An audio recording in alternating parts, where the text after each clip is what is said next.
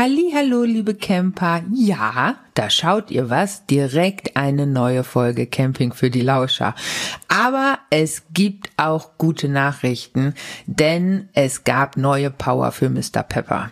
Soll heißen, nachdem ich ja im letzten November die Aufbaubatterie geschrottet habe, war ich vergangene Woche bei meinen Kleecamp Jungs in der Werkstatt und ähm, es gab eine neue Lithiumbatterie und eine saustarke Solaranlage. Außerdem habe ich ja den Aufruf gestartet, ähm, dass ihr mir doch bitte all eure Fragen zu diesem ganzen ähm, Lithium, Solar, Autarkie-Thema schicken sollt. Denn wenn ich schon bei den Kleecamp-Profis bin, dann kann ich denen auch direkt eure Fragen stellen. Also, ihr seht, es gibt viel zu bequatschen. Wir müssen starten. Auf wie geht sie und viel Spaß.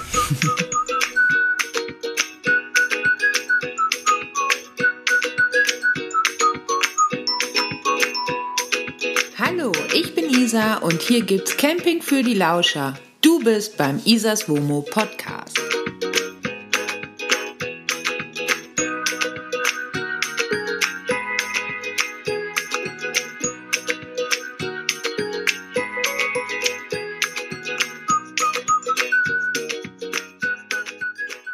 Hallo zusammen, es ist schon wieder Zeit für eine neue Folge Camping für die Lauscher, denn Wundersame Sachen sind geschehen. Mr. Pepper hat neue Energie bekommen.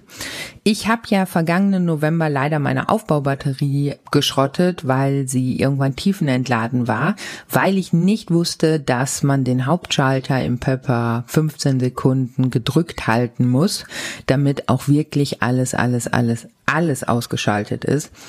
Ja, darum wurde es jetzt dringend Zeit, dass Mr. Pepper neue Energie bekommt und ganz ehrlich gesagt, ich fand das echt nicht so einfach, die perfekte Energieform zu finden, die auch irgendwie bezahlbar ist und die trotzdem Sinn macht. Naja, letztendlich habe ich mich dazu entschieden, eine 100 Ampere Lithium Batterie einbauen zu lassen, plus ein 100er Solarpanel. Ja, das war eigentlich ähm, der erste Plan. Und darum bin ich vergangene Woche zu meinen Kleecamp-Jungs gefahren. Das ähm, ja, ist ja die Werkstatt, die sich so um alles Nötige kümmert, was dem Wohnmobil zu tun hat. Und als ich dann da ankam, war allerdings die Überraschung schon groß, denn ähm, da hatten sie mir direkt gesagt, dass sie glauben, dass sie im Lager noch ein zweites Solarpanel für mich gefunden haben. Das äh, war natürlich super lieb und ich habe mich riesig gefreut, auch wenn das bei weitem nicht alles war. Und ähm, ja, der Pepper ging dann erstmal zur OP und kam einige Stunden später zurück. Insgesamt war ich, glaube ich, sechs oder sieben Stunden so ungefähr bei Kleecamp in der Werkstatt, weil ich total vergessen hatte, dass das Ganze ja auch noch trocknen muss. Also vor allem der Kleber der Solaranlage. Ich habe so zum ersten Mal nach zwei, drei Stunden gedacht, na ja, jetzt müssten die ja auch eigentlich bald mal fertig sein. Kann ja nicht so lange dauern. Ich meine, ähm, das sind ja Profis und die machen Nichts anderes. Also sie machen natürlich schon was anderes, denn Kleecamp ähm, verkauft ja auch Reisemobile und die vermieten auch Reisemobile und die bauen äh, alles Mögliche um Wohnmobil und Wohnwagen ein. Von daher machen sie natürlich trotzdem was anderes, aber sie kennen sich mit diesem Thema eben sehr, sehr gut aus. Aber ich hatte eben diesen Kleber komplett vergessen. Und Jetzt hatte ich allerdings das Riesenglück, dass Kleecamp mit einem Produzenten zusammenarbeitet, der ähm, irgendeinen neuen super Spezialkleber auf den Markt gebracht hat. Und nur dadurch war es überhaupt möglich, dass ich noch am selben Tag gefahren bin. Denn normalerweise braucht so ein Kleber ungefähr 24 Stunden, um wirklich durchzutrocknen. Dieser neue Super Duva Spezialkleber braucht nur vier Stunden, um so weit anzutrocknen, dass man damit sogar über die Autobahn fahren kann. ja, nichtsdestotrotz, diese vier Stunden muss das Ding eben trocknen und ähm, daran hatte ich überhaupt nicht mehr gedacht. Als dann aber der Pepper wieder vorfuhr, war die Überraschung umso größer, denn der Thomas, das ist sozusagen mein Ansprechpartner bei Kleecamp, der hat sich dann ganz viel Zeit genommen, um mir alles zu erklären, aber auch um all eure Fragen zu beantworten. Ich hatte euch ja die letzten Wochen mehrfach gebeten, schickt mir eure Fragen zum Thema Solar und Lithium. Ich bin der bekennende Techniktrottel von daher schickt mir bitte eure Fragen. Ich kann sie dann da direkt den Profis stellen und äh, gebe sie dann sozusagen weiter. Genauso lief das Ganze dann auch ab, aber erst nachdem wir einen Blick auf das WOMO-Dach geworfen haben und sich dann herausstellte, Kleecamp hat nicht nur zwei Solarplatten eingebaut, sondern sogar drei, was bedeutet, dass ich jetzt satte 330 Watt Solar auf dem Dach habe. Also der Pepper hat äh, 330 Watt Solar auf dem Dach. Und ähm, ja, das ist natürlich großartig und ihr glaubt gar nicht, wie gerne ich jetzt gerade unterwegs wäre, um das Ganze auch noch richtig zu testen und, und zu checken und wie lange kann ich denn jetzt wie, wann, wo ohne Strom stehen und so aber ich äh, hocke immer noch brav zu Hause und könnte in die Tischkante beißen. Nachdem, äh, ja, die Überraschung groß war, haben wir uns dann ins WOMO gesetzt und Thomas hat all eure Fragen beantwortet, beziehungsweise mir diese ganze Technik erklärt. Denn es wurde jetzt nicht nur die Solar- oder die Solarplatten eingebaut und die neue Lithiumbatterie, sondern passend zu den Solarplatten äh, brauchte es auch einen Solarcomputer. Und genauso bekommt der die neue Batterie oder hat die neue Batterie ein Batteriecomputer beziehungsweise ein Batteriemanagementsystem bekommen das Ganze auch noch vom Marktführer Victron, das ist der Wahnsinn. Also man kann oder ich kann da jetzt per App drauf zugreifen und detailliert ganz genau sehen, wie viel Leistung bringt die Solaranlage? Wie hoch ist der Verbrauch? Was zieht denn jetzt gerade genau an der Batterie? Sehr cool ist auch, ich kann genau sehen, wie hoch die Temperatur im Bereich der Batterie ist. Denn äh, Temperatur und Lithiumbatterie, das ist ja immer so ein Thema, da komme ich aber gleich nochmal zu. Und so weiter und so weiter und so weiter. Diese, diese neuen Solar- beziehungsweise dieser neue Batteriecomputer, der ist echt geil. Und ähm, dass ich das Ganze auch noch per Handy ablesen kann oder per Tablet, ist natürlich so ein bisschen noch das Sternchen. Heißt also, ich muss ähm, nicht mal mehr aufstehen und auf irgendein Panel gucken oder irgendwo draufdrücken oder so.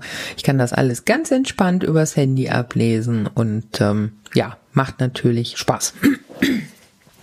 so, ich hoffe, ich bin euch heute nicht insgesamt viel zu schnell und ich rede viel zu schnell, aber ähm, kein Witz, ich äh, quassel jetzt gerade diesen Podcast zum vierten Mal ein, weil ich immer wieder festgestellt habe und die anderen Folgen waren gerne mal anderthalb Stunden oder fast zwei Stunden lang, weil ich einfach festgestellt habe, dass das Thema so dermaßen umfangreich ist, wenn ich all eure Fragen auch noch beantworte und das auch noch detailliert, dass ich jetzt, wie gesagt, das alles zum vierten Mal gelöscht habe und neu einspreche und ich das alles einfach ein bisschen kürzer halten muss, sonst wird das eine Endlosfolge.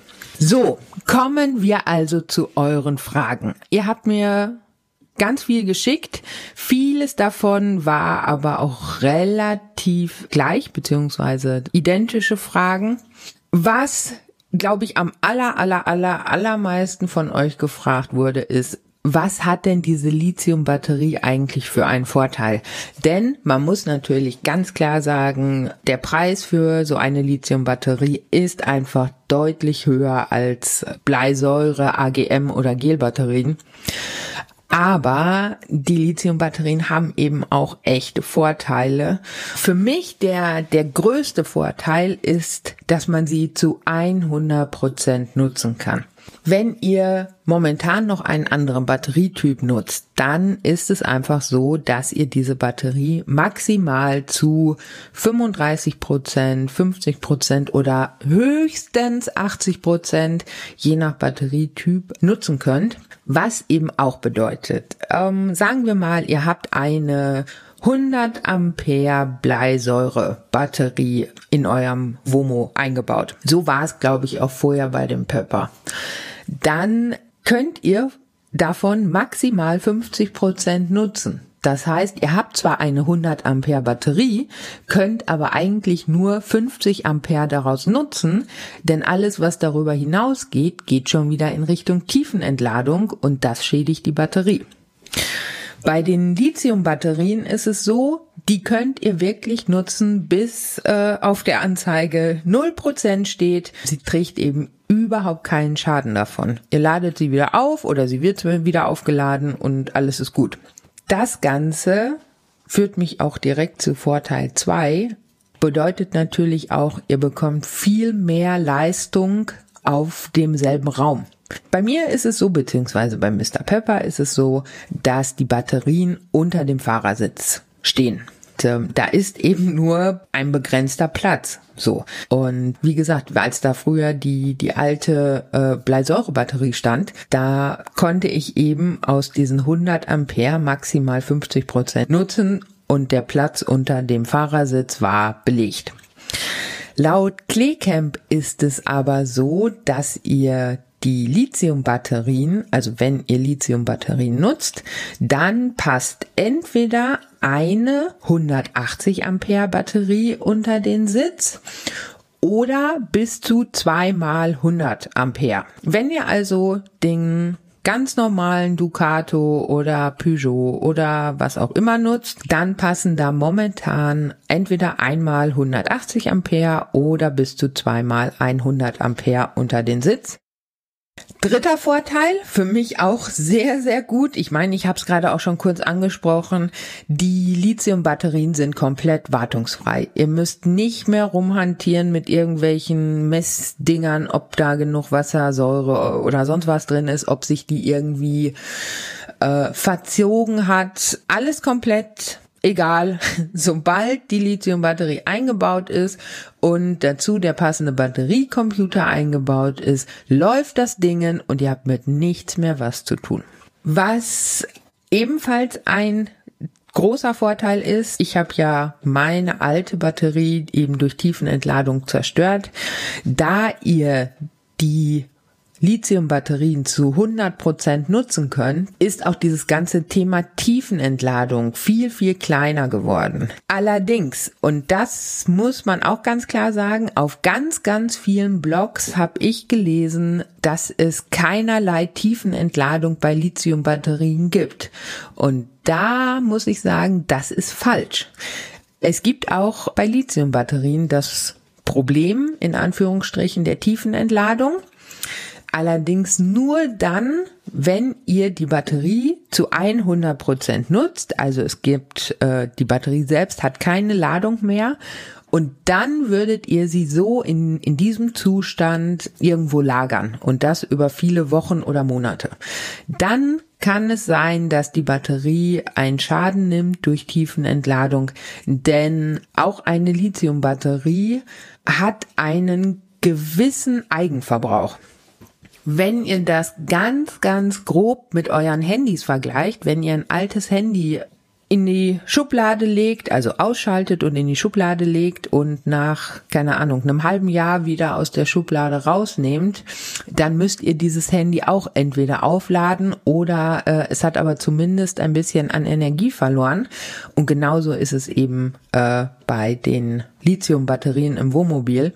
Aber nochmal, es geht dann nur um die Lagerung.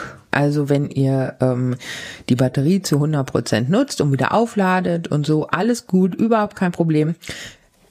Nutzt ihr sie aber zu 100 Prozent und würdet sie dann abnehmen und irgendwo lagern, dann wäre das nicht so ganz clever, beziehungsweise dann könnte es sein, dass die Batterie nach einigen Wochen und Monaten Schaden nimmt.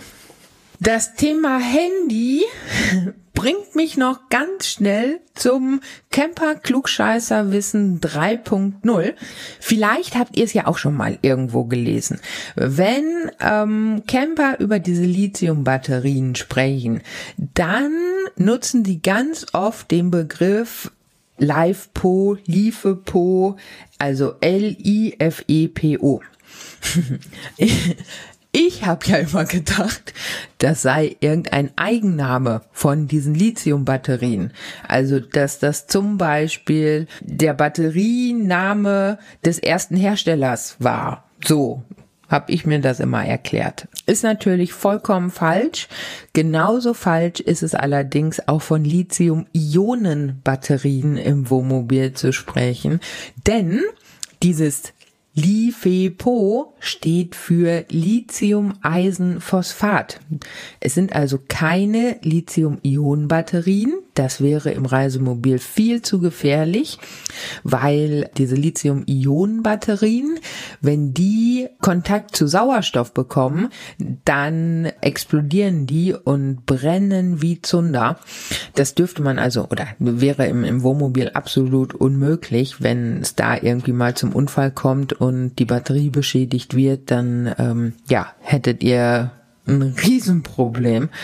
Von daher sind es eben im Wohnmobil Lithium-Eisen-Phosphat-Batterien. Und dieser Batterietyp ist ebenso sicher wie kein anderer Batterietyp, den es momentan auf dem Markt gibt. Darum kann man eben auch so einfach sagen, die sind komplett wartungsfrei. Da passiert also gar nichts. Aber nochmal, wenn ihr demnächst auf irgendeinem Campertreffen seid, also so vielleicht im Jahre 2028, wenn es dann kein Lockdown mehr gibt, dann könnt ihr mit eurem grandiosen Camperwissen glänzen und äh, könnt wie aus der, wie heißt es, aus der Kanone geschossen sagen, ha, LiFePO, mm, Lithium-Eisenphosphat-Batterien. Natürlich sind das keine Lithium-Ionen-Batterien. Nein, nein, nein, nein, nein.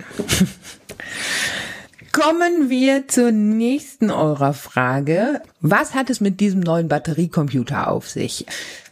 Der neue Batteriecomputer beziehungsweise ähm, das Batteriemonitoring von Victron oder auch das Batteriemanagementsystem von Victron ist halt extrem genau und mm, es muss eben keine neue Anzeige oder sowas äh, ins, ins Wohnmobil eingebaut werden. Ihr könnt das alles über die App ablesen, was es natürlich auch nochmal smarter und ähm, netter macht. Das Tolle ist, wie gesagt, dass das, ähm, dass dieses Batteriemanagementsystem ja im Grunde euch sämtliche Arbeit abnimmt, das äh, bestimmt sozusagen alles, damit es der Batterie gut geht. Über das Batteriemanagementsystem wird zum Beispiel kontrolliert, wie viel Ladung kommt denn jetzt zur Batterie, wie viel wird momentan entladen. Ähm, ihr könnt genau sehen, wie hoch die Temperatur im Bereich der Batterie ist. Ihr könnt ähm, euer Nutzerverhalten über mindestens 30 Tage lang speichern. Ja, ihr könnt also über diesen Batteriecomputer ganz genau sehen, wie hoch euer Verbrauch ist, wie hoch euer Verbrauch zu welcher Uhrzeit ist. Ihr könnt das Ganze speichern, ihr könnt es übers Handy ablesen, abrufen, per E-Mail verschicken. Das Schöne ist auch, dass ähm, das Batteriemanagementsystem mit dem Solarcomputer zusammenarbeitet. Ich kann also auch zum Beispiel auf den Solarcomputer klicken, also innerhalb der App und über den Solarcomputer ablesen, wie hoch die Leistung der Batterie noch ist. So. Was ich auch sehr schön finde, ist, dieser Batteriecomputer rechnet euch direkt um, für wie viel Tage unter der aktuellen Last die Batteriekapazität noch reicht. Heißt also, wenn ich zum Beispiel jetzt abends im Pepper sitzen würde und ich hätte diese Ambientebeleuchtung an und das Fernsehen wird laufen, der Laptop wird laden und ähm, die Heizung ist äh, noch ein bisschen an.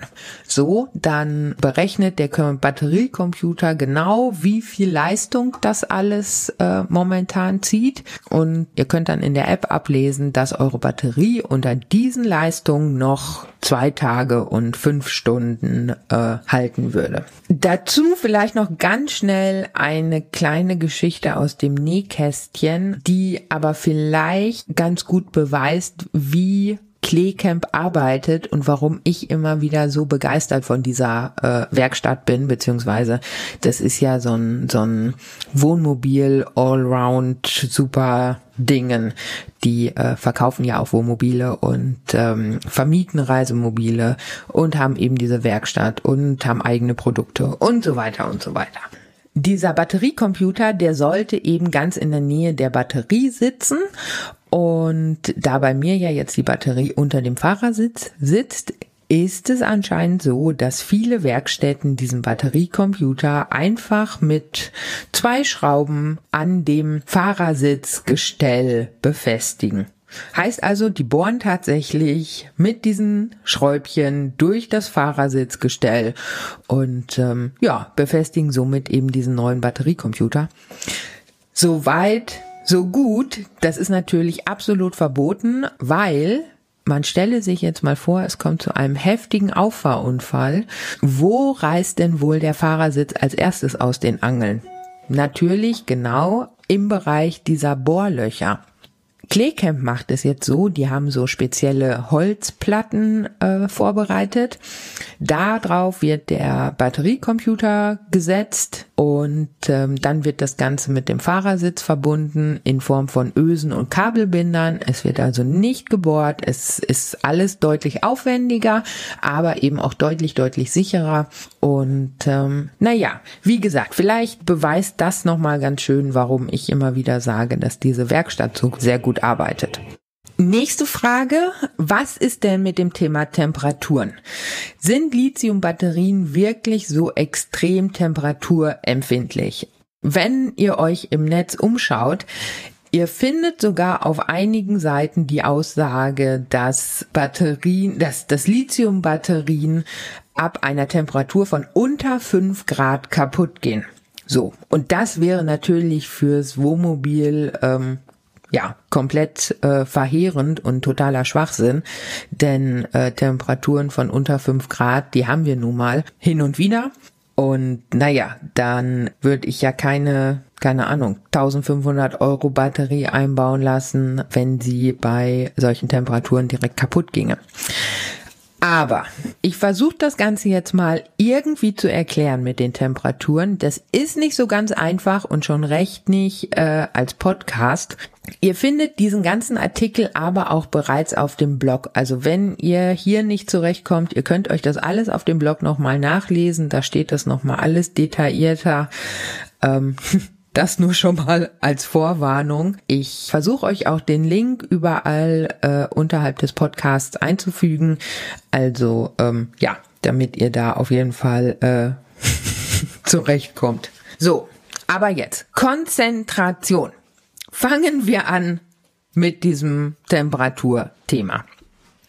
Wenn ich in die technischen Daten meiner Lithiumbatterie schaue, dann steht da ganz genau, dass die Batterie in einem Temperaturbereich von minus 20 Grad bis plus 65 Grad arbeitet, wenn sie entladen wird, beziehungsweise ist das der Temperaturbereich für Lagerung. Heißt für uns also minus 20 Grad bis plus 65 Grad. Das sind Temperaturbereiche, die wir im Grunde niemals irgendwie verlassen werden. Haben wir also keine Probleme mit. Alles gut, alles wunderbar. Wenn ich die Batterie nutze, beziehungsweise wenn ich die Batterie lagere, kein Temperaturproblem. Das einzige ist, wenn die Batterie wieder aufgeladen wird. Diese Aufladung, die funktioniert bei meiner Batterie nur in einem Temperaturbereich von 0 bis 50 Grad. Plus 50 Grad wird auch eher selten der Fall sein, dass wir da drankommen. Aber 0 Grad, das könnte ja schon mal sein. Jetzt muss man natürlich erstmal sagen, nur weil es draußen, keine Ahnung, minus drei Grad kalt ist, heißt das ja noch lange nicht, dass es auch minus drei Grad im Wohnmobil unter dem Fahrersitz kalt ist. Darum, habe ich ja vorher schon angesprochen, ist eben diese Temperaturanzeige von dem Batteriecomputer so super und so angenehm, weil man da eben genau gucken kann, wie viel Temperatur es im Bereich der Batterie gerade hat. So, Jetzt kommt aber wohl das aller, aller, aller Wichtigste. Gehen wir einfach mal davon aus. Es ist ein frostiger Winter. Das Womo steht bei euch vor der Tür und es ist tatsächlich im Wohnmobil minus zwei Grad kalt. Dann ist es schlicht und ergreifend so, dass die Batterie bei dieser Temperatur nicht weiter aufgeladen wird. Das heißt aber nicht, dass sie davon einen Schaden nimmt. Sie wird nur einfach nicht weiter aufgeladen. Das ist alles. Diese ganzen Märchen von wegen, ähm, die Batterie geht kaputt, sobald der Temperaturbereich unter fünf Grad sinkt, das ist falsch. Da kann man nichts anderes sagen als, das ist so nicht richtig. Es geht in diesem Fall rein um die Aufladung der Batterie. Wenn da die Temperaturen zum Aufladen unter 0 Grad sinken, dann kann es sein, dass die Batterie nicht weiter auflädt. Jetzt muss man aber auch mal sagen, stellen wir uns mal so einen typischen Campingtag vor, bei dem es wirklich darum geht, dass die Batterie aufgeladen wird, sie wird genutzt, dann wird sie wieder aufgeladen, dann wird sie wieder genutzt, dann wird sie wieder aufgeladen und so weiter und so weiter. Sobald wir mit dem Womo unterwegs sind und es draußen so kalt ist, machen wir entweder hinten die Heizung an, sobald wir stehen, oder es läuft vorne das Gebläse. Es geht also dann letztendlich nur darum, wenn das Womo ungenutzt vor der Tür steht. Und naja, wie häufig ist da wirklich im Wohnmobil selbst unter dem Sitz Minustemperaturen hat, das ähm, weiß ich nicht, das hängt sicherlich auch von eurem Wohnort ab. Hier bei mir in der Dortmunder Innenstadt kommt das sehr, sehr selten vor. Und dann nochmal, geht die Batterie davon nicht kaputt. Sie nimmt nur in dem Moment keine weitere Ladung auf. Sobald es dann wieder ein bisschen wärmer ist und ähm, ich sag mal, es geht in die Plusgrade, dann ist alles wieder gut, die Batterie lädt wieder auf, alles fein und ja, weitermachen. So, ich hoffe, das waren erstmal die wichtigsten fünf ähm, Themen, Fragen zum Thema Lithiumbatterie. Wir müssen jetzt mal umschwenken zu den Solarplatten, denn ansonsten wird das hier heute alles nichts mehr. Ganz, ganz, ganz, ganz häufig kam die Frage, wie viel Solar werde ich denn eigentlich benötigen, wenn ich unterwegs bin und ich brauche dieses und jenes und ich möchte heizen und ich möchte den Kühlschrank laufen lassen und die einen haben eine Dieselheizung, die anderen haben einen Absorberkühlschrank beziehungsweise einen Kompressorkühlschrank. Immer wieder kam die Frage, wie viel Solar ist denn sinnvoll für meine persönlichen Reisebedingungen, so. Und natürlich habe ich diese Frage auch an die Profis weitergegeben. Und da kann man einfach nur sagen, da ist eine Aussage nicht möglich. Zumindest nicht so. Kleecamp und ähm, letztendlich ich kann euch nur den Tipp geben, wenn ihr es wirklich genau wissen möchtet und wenn ihr wirklich vorab genau wissen wollt, ich habe diesen und jeden Verbrauch und das soll mit einer Solaranlage überbrückt werden, dann nutzt so ein Batteriecomputer, seid unterwegs, lasst die Ergebnisse speichern und dann könnt ihr ganz genau sehen, wie viel Verbrauch ihr im Sommer, Winter, Herbst, Frühjahr, wann auch immer habt. Alles andere ist ganz, ganz schwierig zu sagen, weil es eben auf so viele Details ankommt. Nächste Frage. Für welche Solarplatten habe ich mich jetzt letztendlich entschieden und warum? Ähm, ja, also für mich stand eigentlich sehr, sehr schnell fest, dass ich wieder richtige, feste, gerahmte Solarplatten haben möchte, ähm, die oben auf dem Dach installiert werden und gut. Ich glaube einfach, ein mobiles Solarsystem wäre für mich vollkommener Kappes, denn ähm, momentan ist es einfach noch so, der Pepper steht an der Straße. Ähm, ich möchte, dass die Batterien zwischenzeitlich geladen werden. Ich kann aber an der Straße nicht einfach irgendein mobiles Solarsystem aufbauen. Das bekommt schneller Füße, als ich gucken kann. Ähm, ja, oder es würde kaputt gemacht oder was auch immer. Also ähm, so eine mobile Variante hätte in diesem Moment überhaupt keinen Sinn für mich. Mal ganz abgesehen davon, dass ich befürchte, dass ich auch ganz schnell die Lust verlieren würde, diese, diese Solarplatte ständig aufzubauen und zu verkabeln und wieder abzubauen und wieder ordentlich wegzupacken und beim nächsten halt wieder aufzubauen und wieder neu zu verkabeln und so weiter und so weiter. Ich habe ja das Glück, ein in Anführungsstrichen richtiges Reisemobil nutzen zu können. Von daher ist da ja mehr als ausreichend Platz auf dem Dach und da sollte dann eben auch wieder ein, ein ganz festes Solarmodul installiert werden. Ich habe mich auch bewusst gegen diese neueren, modernen, ganz dünnen ähm, Solarplatten entschieden, denn zum einen habe ich immer wieder gehört, dass die bei weitem nicht so strapazierfähig wären. Also gerade die Kontakte würden da deutlich schneller kaputt gehen. Ob das wirklich so ist, kann ich euch nicht sicher sagen. Das ist zumindest das, was ich von unterschiedlichen Lesern, Nutzern und auch Produzenten gehört habe. Dazu kommt noch diese ganz dünnen Solarplatten, die müssen ja vollflächig auf dem Dach aufgeklebt werden. Und da kann man nur sagen, ein Hoch auf jeden, der sich mit dem perfekten Kleber genau auskennt. Denn sollte so ein dünnes Solarmodul mal kaputt gehen und ausgetauscht werden und das ist vollflächig auf dem Dach aufgeklebt, dann ähm, ist das eine ganz schöne Sauarbeit, das wieder runterzubekommen. Als letztes war noch die Frage, ob ich mir auch vorstellen könnte, so eine Solarplatte für die Frontscheibe zu nutzen. Ich hatte so ein Ding für die Omi, weil altes Womo hatte ja immer Probleme mit der Startbatterie und darum habe ich dann irgendwann mal so ein ja so ein Solarpanel für die Frontscheibe gekauft das hatte einen Zigarettenanzünder und eigentlich war es so gedacht, dass dieser, diese Solarplatte vorne in die Frontscheibe kommt und einfach der Zigarettenanzünder äh, eingestöpselt wird. Und dann sollte es zumindest diesen Verbrauch der Startbatterie ausgleichen. So. Das Ding hat fast 300 Euro gekostet und es hat mal gar nichts gebracht. Also wirklich überhaupt nichts. Und ich bin mir bis heute nicht ganz sicher, ob mich da eigentlich irgendwer verarscht hat. Denn ich frage mich ja immer noch, ob so eine Startbatterie überhaupt weiß, durch diese Verbindung durch den Zigarettenanzünder, dass da jetzt gerade Ladung für sie ankommt.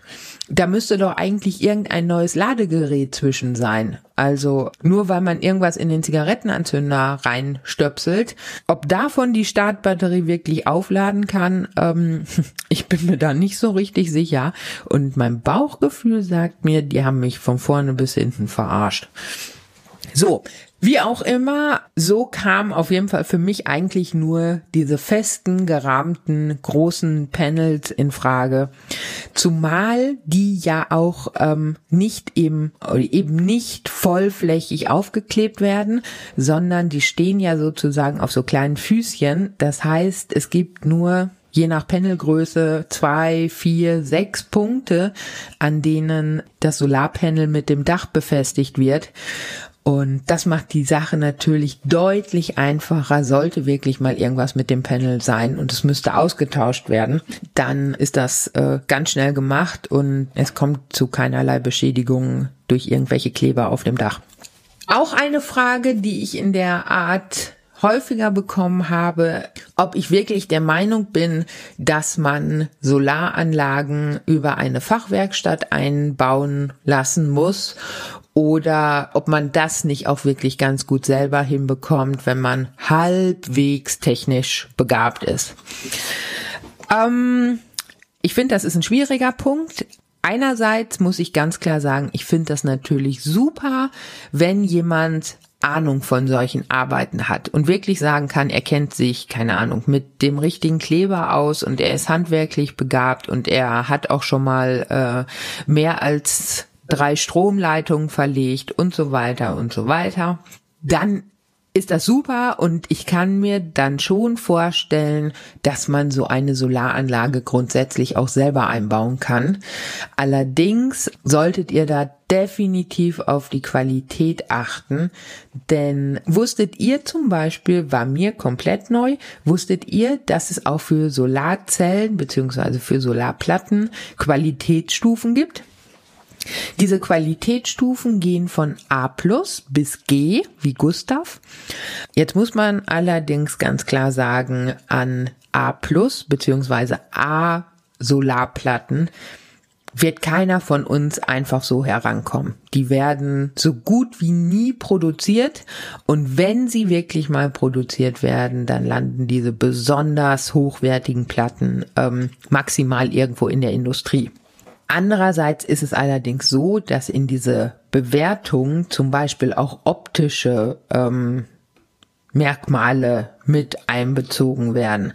Ist eine Solarzelle besonders dunkel? Ähm, das sind ja so Sachen, die sind für uns vollkommen egal, wenn das Ding da oben auf dem, auf dem Womo-Dach liegt. Ob die Solarzelle jetzt zwei Grad dunkler ist als die andere, ähm, ja, ist mir vollkommen egal das Ding soll arbeiten. Von daher, bei mir ist es jetzt tatsächlich so, dass Claycamp A-Platten eingebaut hat und da muss man auch ganz, ganz, ganz klar sagen, die sind eigentlich qualitativ viel zu gut für Wohnmobile. Wenn ihr also wirklich die Solaranlage selber einbauen wollt, dann achtet mal darauf, ob ihr irgendwo die Infos findet, welche Qualitätsstufen diese Solarzellen hat und solltet ihr da irgendwelche Infos finden, dann ja sollte die die äh, Solarplatte beziehungsweise die Solarzellen sollten eine Qualität von B oder C haben.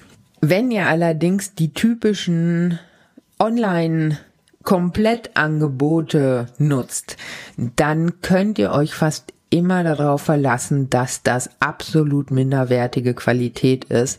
Deswegen findet man eben auch diese Qualitätseinstufung so gut wie nie, weil ja all diese Platten, die so typischerweise online samt dem entsprechenden Solar Computer und so weiter äh, verkauft werden und der Verkabelung und und und und und das sind fast immer G-Qualitäten und diese G, also G wie Gustav Qualität, die entsteht in der Solarzellenproduktion als Abfall. Ihr zahlt also letztendlich immer noch relativ viel Geld für eine absolute Scheißqualität. Und diese Qualitätsstufen, die sind auch dafür verantwortlich, dass es diese endlosen Diskussionen in, in vielen Campinggruppen gibt, ob eine Solaranlage bei diffusem Licht noch arbeitet oder nicht. Meine Solarplatten jetzt, die erzielen noch sehr gute Werte selbst bei dem aktuellen Wetter. Also es scheint, zumindest in Dortmund, hat, äh, hat die Sonne in den letzten Tagen nicht geschienen. Es ist eher winterlich trüb und trotzdem äh, erzielen die Solarplatten gute Werte. Ich werde das nochmal irgendwann in den Artikel nachtragen, sobald ich mehr Werte zusammen habe. Nehmt ihr aber dazu im Vergleich mal diese ganz einfachen Platten. Wenn ihr euch diese Platten mal näher anguckt, dann seht ihr doch fast immer obendrauf so kleine Drähte. Die sehen so ähnlich aus wie in der Heckscheibe von manchem Auto. Und allein diese Drähte, wenn die offensichtlich oben auf den Solarplatten zu erkennen sind, können dafür sorgen, dass ein komplettes Solarpanel 20 Prozent weniger Leistung erbringt, beziehungsweise es muss 20 Prozent größer sein, um die identische Leistung zu herzustellen. Klar, wie ich das meine? Ich hoffe. Bei meinen Platten, das sind jetzt halt, äh, ja, wie gesagt, qualitativ sehr hochwertige Platten. Da ist es so, die haben obendrauf überhaupt kein Draht mehr. Diese Drähte verlaufen bei meinen Platten komplett auf der Unterseite, also auf der Rückseite des Panels. Und ähm, damit ist es eben auch möglich, dass ein Panel bei mir nicht nur 100 Watt liefert, sondern sogar 110 Watt liefert, was letztendlich eben dazu führt, dass ich jetzt nicht nur 300 Watt auf dem Womo-Dach installiert habe, sondern 330 Watt. So, was will ich damit sagen? Zurück zu eurer Frage, muss man in eine Fachwerkstatt? Also, wenn man sich wirklich gut auskennt und wenn man dann ordentlich sucht und qualitativ hochwertige Platten bekommt, das ist echt nicht einfach da dran zu kommen, wenn ihr nicht professionelle Partner habt, wie eben zum Beispiel Claycamp. Wenn das aber alles irgendwie funktioniert, ja, dann kann man sicherlich so eine Solaranlage auch selber einbauen. Ich würde mir das im Leben nicht zutrauen und ganz ehrlich gesagt, ich wundere mich doch immer wieder, wie viele Leute irgendwie selbst an ihren Wohnmobilen herumbasteln.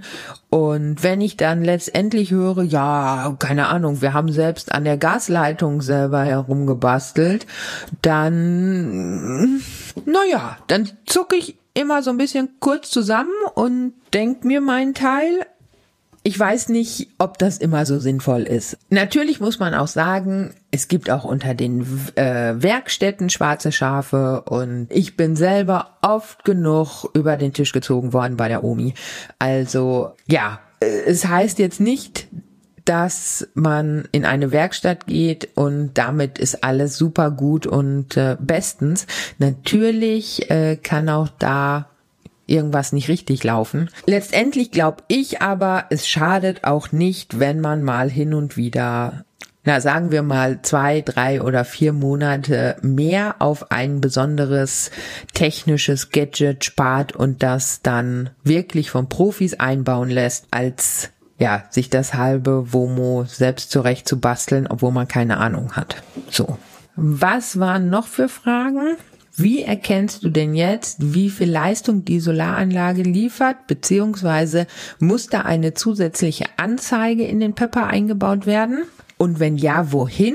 Ja, wie gesagt, ähm, ich kann das alles über diesen ähm, neuen Solarcomputer ablesen, beziehungsweise der Solarcomputer wurde eingebaut und ich lese es über die Victron-App per Handy ab. Heißt, es musste also keine neue Anzeige eingebaut werden. Der Solarcomputer, der wurde sozusagen unsichtbar verbaut. Man sieht also jetzt nicht noch irgendwo dieses blaue Victron-Kästchen rumhängen, sondern ähm, ja, das ist irgendwo in irgendeinem Schrank verbaut und ja, damit ist das Ganze durch und dank dieses Solarcomputers und der passenden App kann ich eben ganz genau ablesen, wie viel Leistung das Panel erzielt. Wie gesagt, ich kann das Ganze auch die ganzen Ergebnisse abspeichern und somit lässt sich halt eben auch über längere Sicht, wenn mal will, wenn wir mal wieder alle unterwegs sind und auch häufiger und längerfristig unterwegs sind, kann ich eben über diese App genau schauen, wie sich mein Verbrauch verändert hat. Das alles kann ich eben über die Apps genau ablesen und genau speichern. Und ähm, ich bin selbst total gespannt, welche Ergebnisse da letztendlich bei herauskommen. Ja, last but not least die Preise. Wie gesagt, so eine Lithium-Batterie ist echt nicht günstig. Und ähm, gerade wenn man sie irgendwie eins zu eins mit ähm, einer einfachen Bleisäurebatterie vergleicht, ja, dann sind da natürlich schon extreme Preisunterschiede. Aber ich hoffe, ich konnte euch hier in der letzten knappen Stunde auch so ein bisschen erklären, warum es diese Preisunterschiede gibt. Dasselbe gilt für die Solarplatte wie gesagt, auch da gibt es erhebliche Qualitätsunterschiede und ähm, die machen sich dann eben irgendwann auch im Preis bemerkbar, geschweige denn davon, dass das ganze Zeug auch eingebaut wird. Also, bei Claycamp ist es so, dass eine 100 Ampere Lithium Batterie der neuesten Generation im DIN-Format mit diesem Smart Shunt von Victron, also diesem Batteriecomputer, dem kompletten Einbau und allem, was dazugehört, kostet aktuell 1449 Euro. Die hochwertigen Solarpanels plus dieser Solarcomputer von Victron und ebenfalls dem ganzen Einbau und allem, was äh, dazugehört, kostet 799 Euro bei einem 110 Watt Solarpanel. Heißt also, wenn man jetzt alles zusammenrechnet, eines dieser 110 Watt Solarpanel plus dem neuen Solarcomputer von Victron und die 100 Ampere äh, Lithiumbatterie in der neuesten Generation mit diesem Smart Shunt beziehungsweise Batteriecomputer von Victron und dem gesamten Einbau allem, was dazu gehört, kostet zusammen 2248 Euro. So. Aber für alle, die jetzt wirklich mit dem Gedanken spielen, ähm, so eine Lithiumbatterie einbauen zu lassen, eine neue Solaranlage oder sogar beides, habe ich noch eine gute Nachricht. Denn wenn ihr bei Claycamp anruft und euch da als Isas Womo Hörer oder Leser oder Follower zu erkennen gebt, dann bekommt ihr nochmal einen ordentlichen äh, Rabatt auf den letztendlichen Preis, je nachdem, was ihr da machen lasst. Also, gebt euch zu erkennen, sagt, dass ihr äh, Isas Womo gehört habt, gelesen habt oder mir folgt und ähm, die Jungs wissen Bescheid, das Angebot kommt von denen, ihr müsst es nur noch ausnutzen. Ja, ich hoffe, ich konnte euch viele Fragen zum Thema Solar- bzw. Lithiumbatterien beantworten. Ich möchte mich auf diesem Weg nochmal ganz, ganz herzlich bei meinen Kleecamp-Jungs bedanken. Ich kann auch euch nur sagen, wenn ihr noch auf der Suche nach einer guten Womo-Werkstatt bzw. natürlich auch Wohnwagen-Werkstatt innerhalb von NRW sucht, dann seid ihr bei Kleecamp bestimmt absolut richtig. Die Jungs, die können's einfach und ich kann mich nur nochmal bedanken. Ich bin absolut happy. Ja, also vielen, vielen Dank, liebes Kleecamp-Team. Und ähm, wir sehen bzw. hören uns hoffentlich schon ganz bald wieder. Ich drücke uns weiterhin die Daumen, dass dieser ganze Corona-Lockdown-Mist irgendwann demnächst beendet ist, auch wenn wir gerade erst wieder die nächste Verlängerung reingedrückt bekommen haben. Ich hoffe, ihr bleibt alle gesund und ähm, ja, ihr wisst Bescheid. Vanlife können viele echt kämpfen. Isas Womo. Bis bald.